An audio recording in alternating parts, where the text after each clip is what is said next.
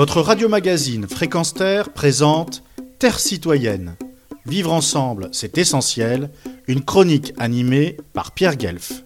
Des membres des mouvements pacifistes de l'International des résistants à la guerre, IRG, célèbre par son emblème du fusil brisé, de la résistance anti-guerre féministe, de l'Internet des saboteurs, d'objecteurs de conscience, de citoyens humanistes russes, refusent d'être incorporés dans l'opération spéciale de Vladimir Poutine et d'aller massacrer des Ukrainiens, surtout des civils.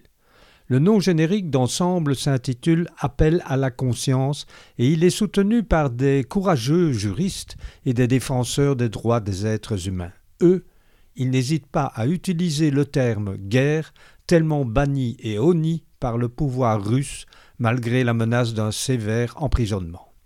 Toutes organisations confondues, ce sont plusieurs dizaines de milliers de jeunes et moins jeunes qui en font partie et mènent des actions avec une bravoure digne d'éloge, du moins de la part de ceux qui ne cautionnent pas les tueries des populations civiles comme l'armée effectue depuis février-mars 2022.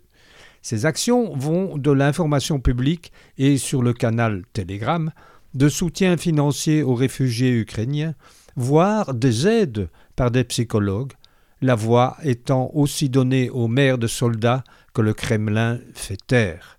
Ajoutons que des activistes pacifistes russes font sauter les voies ferrées en direction du front sans, bien entendu, attenter à l'intégrité physique de quiconque. Des chiffres sont éloquents à ce sujet. Plus de 60 trains de marchandises ont déraillé. Plusieurs usines de guerre, de bureaux de recrutement, de bâtiments de stockage d'armes ont été incendiés. Il serait question de 14 000 membres de la résistance ferroviaire. Tout cela est diffusé, entre autres, sur le site internet des saboteurs et repris par la presse internationale telle Die Welt et Le Soir.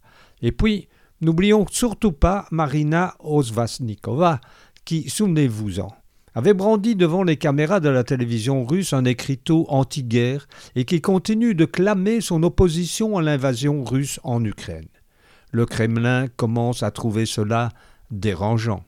Alors nous, à Fréquence Terre, on continue aussi à apporter tout notre soutien aux pacifistes, aux objecteurs de conscience et aux militants anti-guerre, qu'ils soient russes ou de tout autre pays, qui, à l'instar de Louis Lecoin, pionnier de l'Union pacifiste, déclara qu'on n'élabore pas une société humaine sur des monceaux de cadavres.